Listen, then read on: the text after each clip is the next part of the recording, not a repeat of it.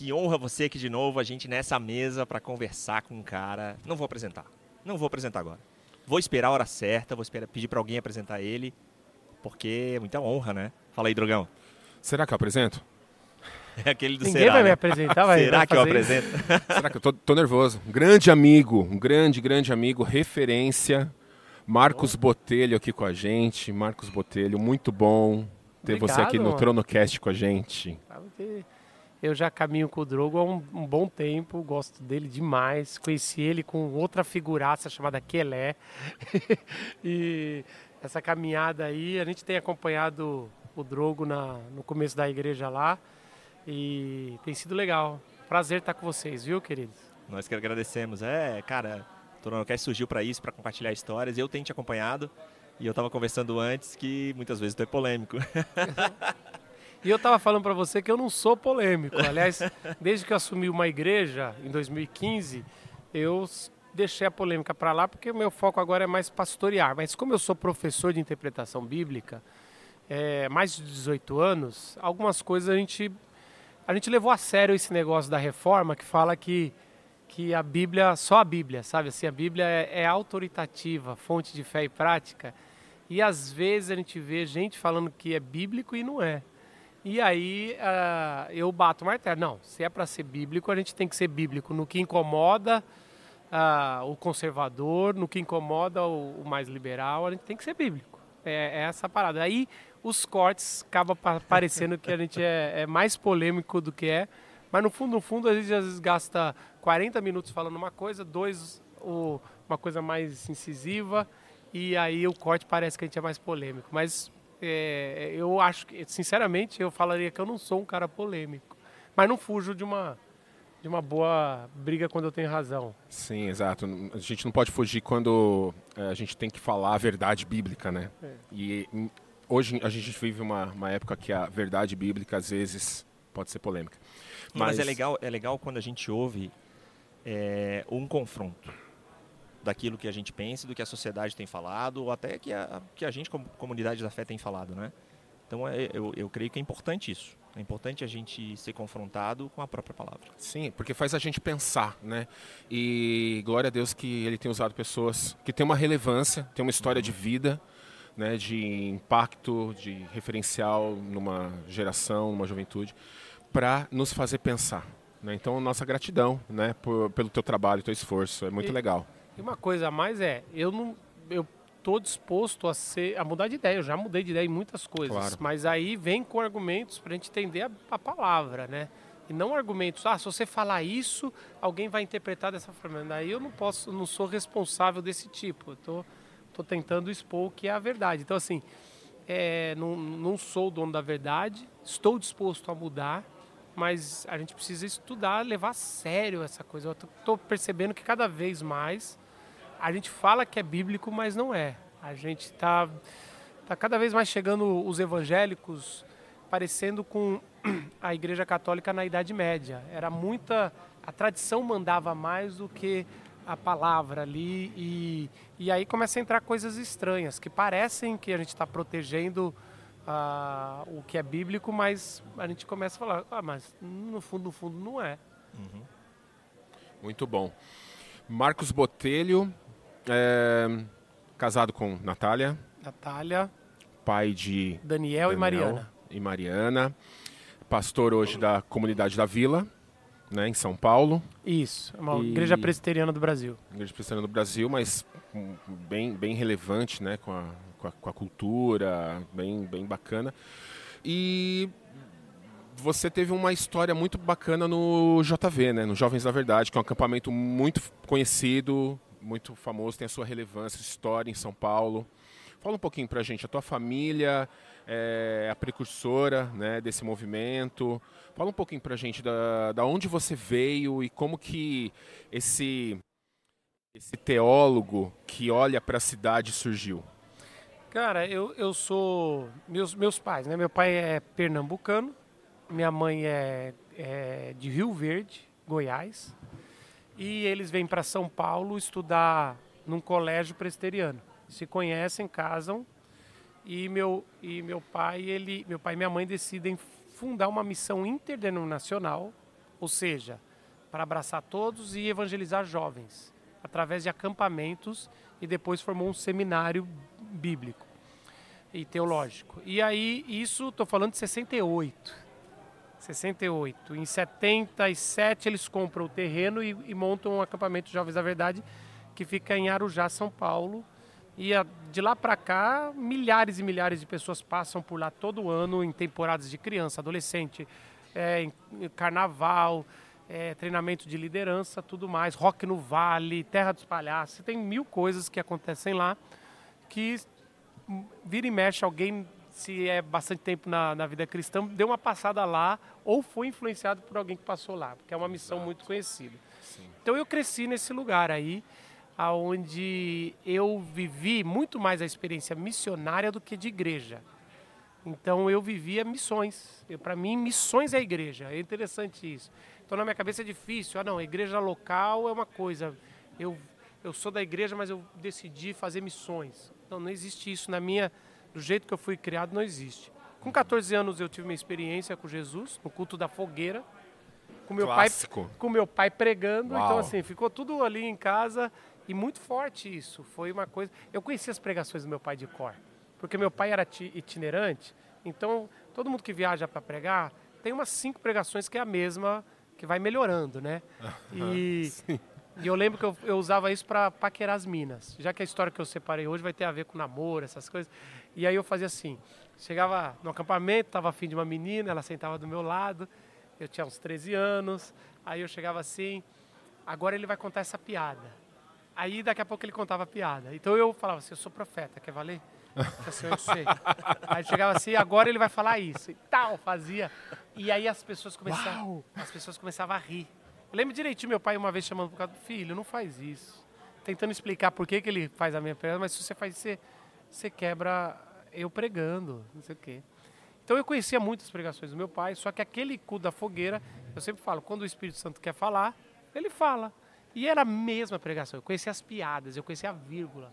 Só que aquela vez eu ouvi diferente, eu ouvi com a alma, eu ouvi com o meu espírito. E ali eu tive uma experiência um ano depois, tive outra experiência mais para realmente fazer seminário, largar qualquer outros sonhos que eu tinha. Eu queria ser marqueteiro. Eu digo que se Deus não tivesse me chamado, eu seria marqueteiro político. Oh. E as pessoas pensam que é uma piada isso. Eu falo, não, eu adoro isso. Pegar o nome de alguém que está bem estrupiado, trabalhar ali na linguagem de comunicação e melhorar, ou pegar alguém que é desconhecido, fazer aparecer num, num propósito. Interessante. E eu gostaria de ser, eu teria, eu gostava desse negócio de do, do marketing ou marqueteiro. Eu sei que hoje a palavra é, é feia, né?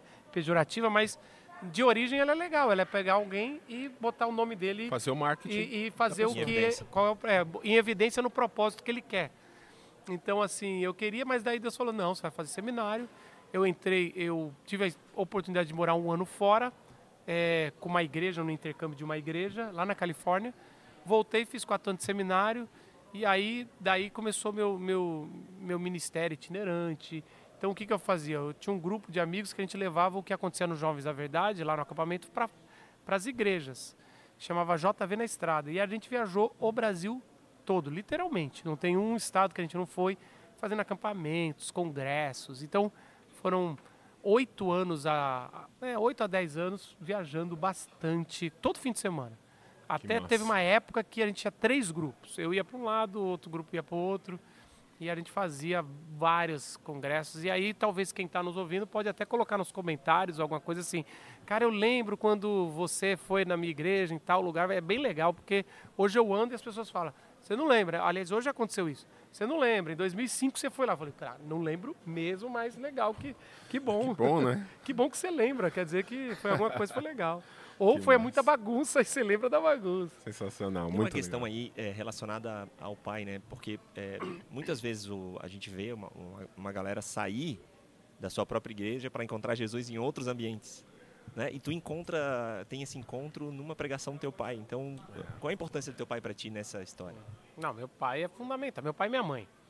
Meu pai era um pastor itinerante, então ele fazia isso e eu, quando eu, eu vi que isso que missões seria a minha, minha vida, eu falei, eu quero ser igual ele. Meu pai, na década de 80 e 90, ele passou todo fim de semana despedindo da gente na sexta e voltando na segunda, porque ele ia fazer acampamentos. Era, era ele, Jaziel Botelho e Marcelo Gualberto. Eram duas, dois caras que, que revolucionaram a juventude na década de 80 e 90. Viajava muito fazendo. Quando deu o finalzinho de 90, ele já estava querendo parar, já tinha 20 anos de com, a, com adolescentes jovens, queria trabalhar mais com casais, e eu entrei nessa, nessa oportunidade com o meu grupo. Então, assim, meu pai é uma referência de missões, alguém que, que é, evangeliza, alguém que não, todas as ideias, tudo que ele fez, ele é um empreendedor missional, ou seja, ele nunca pensa. A gente hoje tem uma moda de empreendedores querendo ganhar dinheiro. Meu pai queria empreender para evangelizar e fazer missões. Então toda a moda que ele inventava era Olha, o tanto de gente que vai conhecer Jesus, o tanto de coisa. E, e eu acho que eu puxei isso dele. E minha mãe, desde 77, ela é, ela é diretora de um seminário, uma faculdade teológica. Então minha mãe é o lado acadêmico. Minha mãe é assim, missões tem que ser feito, e ela dedicou a vida dela, mas tem que ser feito com boa teologia, com uma Bíblia, com profundidade. Então ela era, a minha mãe é acadêmica que puxa para não se faz de qualquer jeito, não se fala de qualquer jeito, e meu pai é o cara que fala, vamos a qualquer hora. Não é de qualquer jeito, mas é a qualquer hora e a qualquer momento. Então, eu acredito que tem, tem essas duas bases. Tanto que eu lembro direitinho que em 2008, quando, não, quando tudo era mato, a gente fez o nosso primeiro podcast e a gente ganhou um prêmio de podcast de entretenimento. A gente fez um podcast por cristão que falava muito de Jesus, mas não era, não era é, do nicho cristão, era entretenimento. E 2008, já pensou? Você pensa assim. Muito, 15 anos. Faz, faz 15 anos a gente fazia isso. Que pena que a gente não insistiu, porque hoje a gente teria um super podcast. Um super. A hora que explodiu eu já estava fora. Já estava cansado. Mas a gente influenciou o Bibo, que agora é o Bibotalk, que é um dos maiores podcasts. A gente, a gente acabou influenciando muitos outros que depois vieram com muito mais qualidade e fizeram. Muito legal, cara. Aliás, quando a gente fala de influência, né, Marcos? A gente fala do JV, é, a gente fala da, da comunidade da vila, a gente fala da, da, das, suas, é, das suas estratégias que Deus colocou, como esse podcast que era muito inovador em 2008. A gente fala da Glocal, né, que teve um papel muito importante em São Paulo. Uhum. Né, um, um ambiente para é, refletir Jesus, mas não numa linguagem é, gospel ou no ambiente, num templo, era num teatro e tinha ali toda uma um, diálogo cultural, cara, isso era muito massa. Então é, é muito legal ver como Deus vai trabalhando isso, é, vai te dando ideias e estratégias, né? Uhum. Não, eu, eu acho que é isso. Essa criatividade eu puxei muito do meu pai. Então assim a gente tenta resolver problemas de forma diferente. Então quando eu era adolescente, eu tinha vergonha de levar meus amigos para a igreja. Não pelo evangelho, o evangelho eu sabia que era maravilhoso, mas pelo eu não tinha medo do que, que o pastor ia falar, que tipo de música ia acontecer, se alguém ia reclamar que o cara tinha tatuagem. Naquela época não dava para ser assim. Não dava. Então, ou cabelo comprido, ou brinco, ou tatuagem, era muito era, era um foco nisso. Era não, subversivo. Era, não, e era um foco no sentido de confronte isso primeiro e depois fale o evangelho. Eu falei, não, vou fazer o contrário. A gente faz o evangelho e depois a pessoa resolve ah, o que vai fazer, se é que dá para fazer, né? em vez de contestar, dialogar. É, dialogar, era foi, isso. Foi, foi, legal. Era, era, e a, a igreja era muito mais é, voltada para manutenção e aperfeiçoamento do cristão do que para evangelização. Diferente do, do, acampamento que eu vim. Então eu, eu sempre sonhei, quando eu tiver no comando, quando eu tiver, quando eu puder, a gente criar um ambiente totalmente num lugar boêmio, aonde a gente faça o diálogo e, e a, o que eu chamo de pré-evangelização, ou seja, a gente vai conversar sobre o assunto, mas eu não vou ficar querendo fazer apelo para você. Porque quando a gente faz o apelo, é que nem o call to action na internet. Se o cara já falar, ah, não vou clicar, isso aqui tem alguma coisa. Uhum. Então, assim, é, e o que, que a gente fez? Então, em 2011, a gente começou a Glocal, que era no lugar mais boêmio da cidade de São Paulo, que é, ali é onde tinha os bares e tudo mais, Vila Madalena, e a gente conseguiu, depois de um ano, tentando uns teatros alternativos. E a gente chamava alguém com um tema que nunca seria usado numa, numa igreja, para trazer alguém, algum professor da, da USP, alguma coisa, e eles vinham e a gente depois punha, eu ia para trazer a parte, o que, que Jesus tem a ver com isso. E era um tempo muito gostoso, de muito diálogo. Muitos não entenderam, pensava que o que, que, é isso? Vocês estão doutrinando as pessoas para o outro caminho? Não, a gente tá, não é para a igreja, aquilo era para evangelização. E era um lugar de, de muito papo bom. Alguns não davam certo, outros davam muito certo. E é isso. E, e alguns não atraía ninguém. Era só um papo quase que quem gostou do assunto. Outros lotavam. Eu assim, era um balão de saio, um pouco caro, porque tem que alugar por um ano um, um teatro, então não cobrava para entrar. Então era, era um lugar bacana. Então deu muito certo. 2015, aí sim, a gente foi para um teatro grandão, já com recursos e tudo mais, igrejas apoiando. E aí a gente é, foi até a pandemia. Na pandemia teve que parar e aí a gente agora é, migrou para outras áreas, que também é bacana, importante. Mas a gente sente que esse tempo de teatro da Glocal fez um bom, Sim. um bom caminho, influenciou demais. Tem em todo lugar do Brasil, tem gente que fala, começamos esse movimento inspirado, porque na época eles pediam para ter franquia. Abre aqui, abre ali, não sei o que. Eu falei, não. Primeiro que eu não tenho tempo para isso. Segundo que eu nem acho. Eu, então a gente fazia conferências onde as pessoas vinham de outros estados, viam o que a gente fazia, a gente falava, imita tudinho, adapta e dá o seu nome, só não dá o nosso nome. Então a gente sabe que tem muito movimento muito parecido por aí que já fazem diálogo, né? influenciados muito e que, de gente que veio treinar com a gente. E que a gente falou, não, vai fazer. Inclusive na região de vocês eu sei que tem. A Florianópolis tem ah, também bastante gente ali. Pelo menos uns, dois caras vieram e, e, e foram treinados pela gente para poder plantar lá também, fazer esse diálogo. Que massa, muito bom. Temos uma história? para hoje? Temos uma história. Temos. Uma história sobre a importância de, de ter amigos cristãos. Amigos que têm a mesma fé, amigos que têm os mesmos princípios. Eu tinha. Eu tinha. Eu estava com uns 25 anos, 26. Então já era um líder de ministério, mas jovem, querendo casar, ah, com os hormônios assim, a, a flor da pele. E eu tinha. Estava no fim de um namoro que deu muito ruim de uma menina da região de vocês. E não, não vai. Essas meninas da região de vocês, é, é tá tudo errado. E eu lembro... E eu lembro que. Não é verdade, né? Para nós não é, é verdade, né? Não, para nós foi a melhor foi coisa. A melhor coisa né? do mundo. A sua, a sua esposa é de lá? É, de Floripa. Ah, então tá bom. Sereia. Não, e brin brincadeiras à parte, é, esse namoro foi ruim. Ela, eu, não, eu tava suspeito que tinha tomado um chifre. E, e assim, e do nada acabou e ela já estava em outra. E, e eu, assim, cara, era um cara já que formado em teologia, que pregava, que fazia a obra do Senhor, tudo certinho, mas que é, no campo amoroso era um desastre. Eu era um desastre, um dedo podre. Eu não. Eu falei, cara, eu tava assim já quase querendo ser solteiro o resto da vida.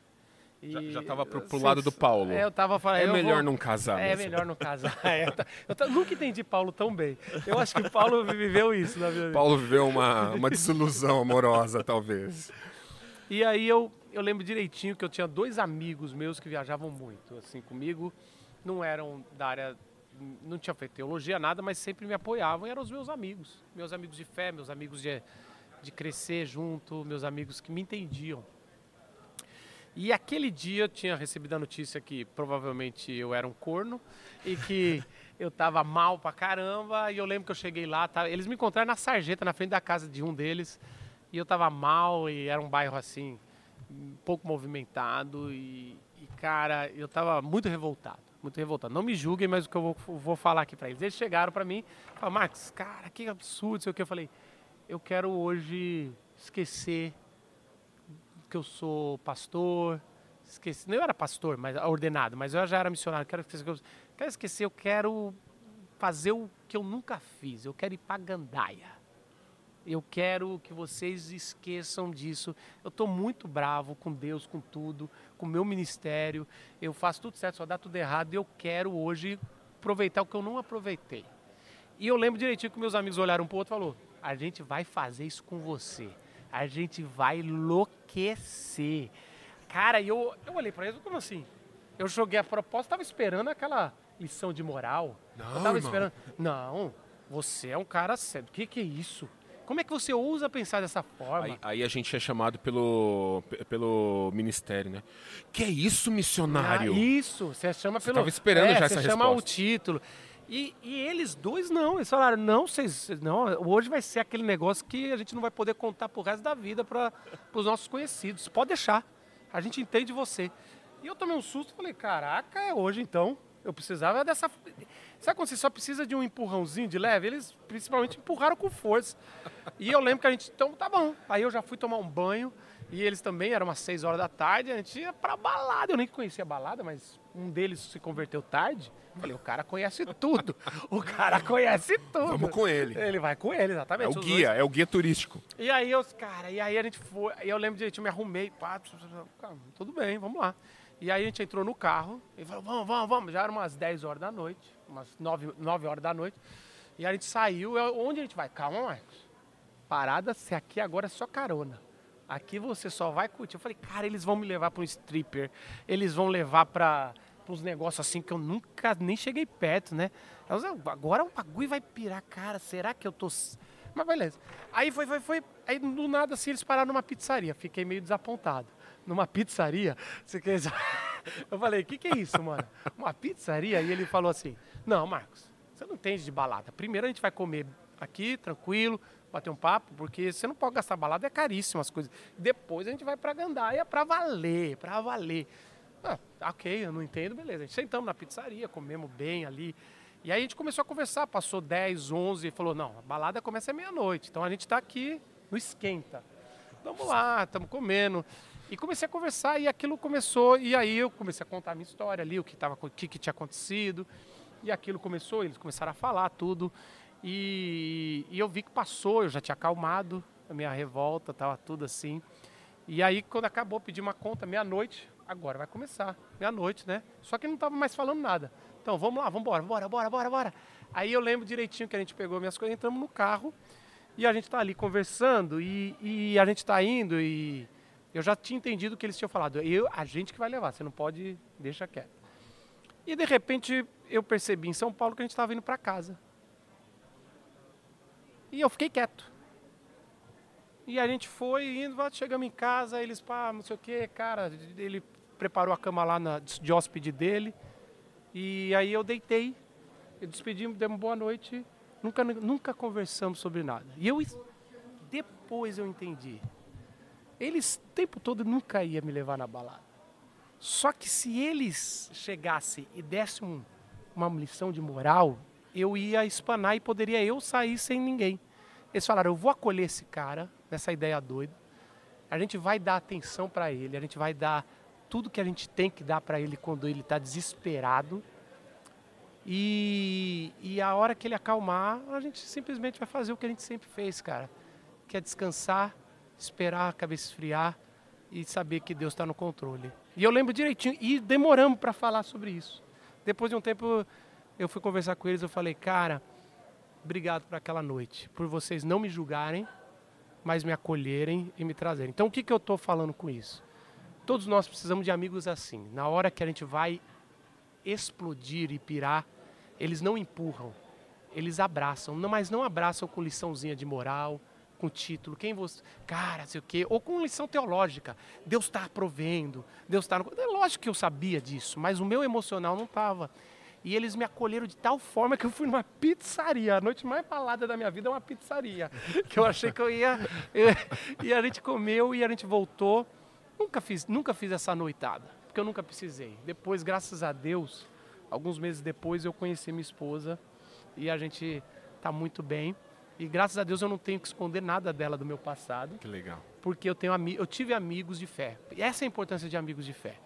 A gente eu não, tenho, não acho que a gente só tem que ter amigos crentes. A gente pode ter todo tipo de amigos. Mas você precisa ter amigos que a hora que você vai explodir, eles vão segurar e vão te abraçar de um jeito que te entenda, que te valorize, que valorize a sua crise, mas que não deixe você pirar. Então eu acho que essa história é bem legal para que eu sempre falo, o título do corte é o dia que meus amigos me levaram para balada, os meus amigos crentes me levaram para balada. E aquilo me segurou e eu, eu acredito que todo mundo que está nos ouvindo deveria pensar quem é o seu amigo que o dia que você pirar não vai te julgar, mas vai te abraçar e te manter no caminho certo do Senhor. Eu acho que isso é, é valor, isso é igreja.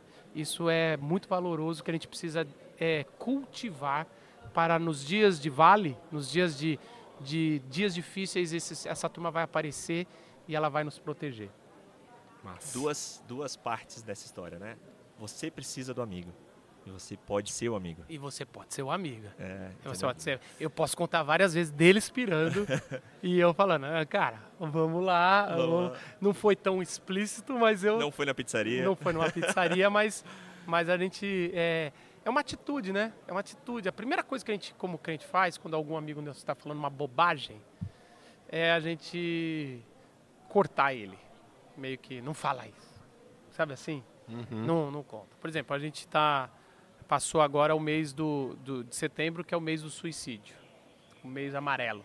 Uhum. Então, assim, se a gente tivesse mais ouvidos para ouvir pensamentos suicidas, a gente colheria, acolheria mais pessoas. Mas a gente corta logo no começo. Você tá doido?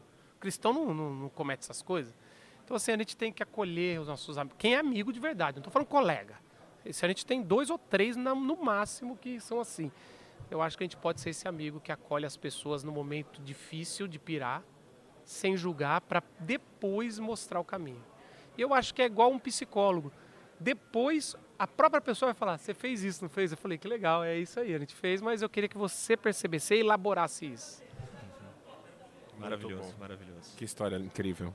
É bacana. Muito massa. Mas os meus amigos não prestam, não, viu? Você já tudo conhece. Você tudo conhece esses dois. Eu não conheço ninguém. Você conhece. Eles no fundo. Amigos do Marcos. Eu Não, quero ir pra amigos- balada com É, vocês. são, são amigos até hoje, cara. São amigos assim de, de balada. Eu é, quero essa esse tipo de balada aí. balada, assim, balada de pizzaria. Hoje esse meu amigo, ele tem a pizzaria. Ele Olha fundou aí. a pizzaria, então a gente vai na, na pizzaria dele, Uma na balada pizzaria de, dele. de cuidado. Ele cuida das pessoas. Deu ali, tão ó. certo, né? É, Deu deu tão tão certo, ele certo. falou, cara, eu vou fazer, abrir esse negócio. Ele abriu. Eu vou discipular líderes. Falar, galera, ó, quando alguém estiver bem, leva pra pizzaria. Isso. Não, não. O nome E da pizzaria vou- é balada. Balada, Balada boa. Eu pizzaria. devia- devia chamar isso. Muito bom. Marcos, é, sonhos, planos pro futuro, o que, que temos? Não, a gente tem. Eu tenho trabalhado muito na área de, de educar hermeneuticamente as pessoas ou interpretação bíblica. Então, o que eu ensinei em seminário há 18 anos, agora, depois da pandemia, a gente abriu uma escola online onde é, a cada 100 pessoas, 99 a gente ensina de graça e uma paga para as 99 poderem serem educadas. Quem pode, paga, quem não pode, aprende. Então a gente chegou à marca de 40 mil alunos online, cadastrados, estudando interpretação Incrível, bíblica. É, incrível. é uma coisa assim. Nunca... Porque hermenêutica sempre foi desprezado. Ninguém nem sabe o que é hermenêutica, Não. sabe até teologia. Mas interpretação bíblica e hermenêutica é uma coisa assim. E a gente vem trabalhando nesses últimos anos essa reeducação da, da, da igreja entender o que é interpretação bíblica, né? E, e esse é o meu plano, assim, pelos, pelos próximos anos aí, é cada vez mais educar a turma na interpretação bíblica. Então, tem chegado muitos pastores, muitos missionários, muitos líderes de pequenos grupos, células, muitos eh, líderes de ministério, aonde eles vêm e a gente educa como interpretar a Bíblia com autoridade e eles têm saído. Então, se você está nos ouvindo, quer, quer conhecer um pouquinho mais, eu vou deixar um, vou Vai passar para vocês um link que a pessoa descrição. pode se cadastrar de graça e conhecer os nossos cursos ali, Cara, conhecer a nossa imersão, tá? Que presente, hein? É um Que presente. Até você que não. Aí eu nem. Por exemplo, ontem mesmo eu estava conversando com dois católicos que estudam comigo e eles falando, Marcos, o que vocês ensinam, nunca vi, né? Eu falei, é, mas que bacana. Então você talvez não é um evangélico, tudo, mas quer entender mais sobre a Bíblia, principalmente sobre Jesus, porque Jesus é muito forte, né? Uhum. Jesus, assim, quer entender melhor o evangelho, o que, que é legalismo, o que, que não é, o que, que é da, daquela época, o que, que é para mim hoje. Então, vem, vem estudar com a gente que eu acredito que você vai ser transformado nessa, nessa jornada. Muito bom. Amém. Mano, muito obrigado, irmão. Valeu, querido. Muito bom ter você aqui. É uma honra, uma honra pra gente, como Tronocast, te receber. Né, Eu já tinha trocado as mensagens tentando te levar pra Floripa, mas as agendas são bem complicadas. Mas muito Sim. bom te encontrar aqui e te agradecer teu, a tua oportunidade de sentar com a gente aqui. Muito obrigado. Valeu, valeu, gente. Valeu, Marcão. Valeu, Drogão. Valeu. Obrigado.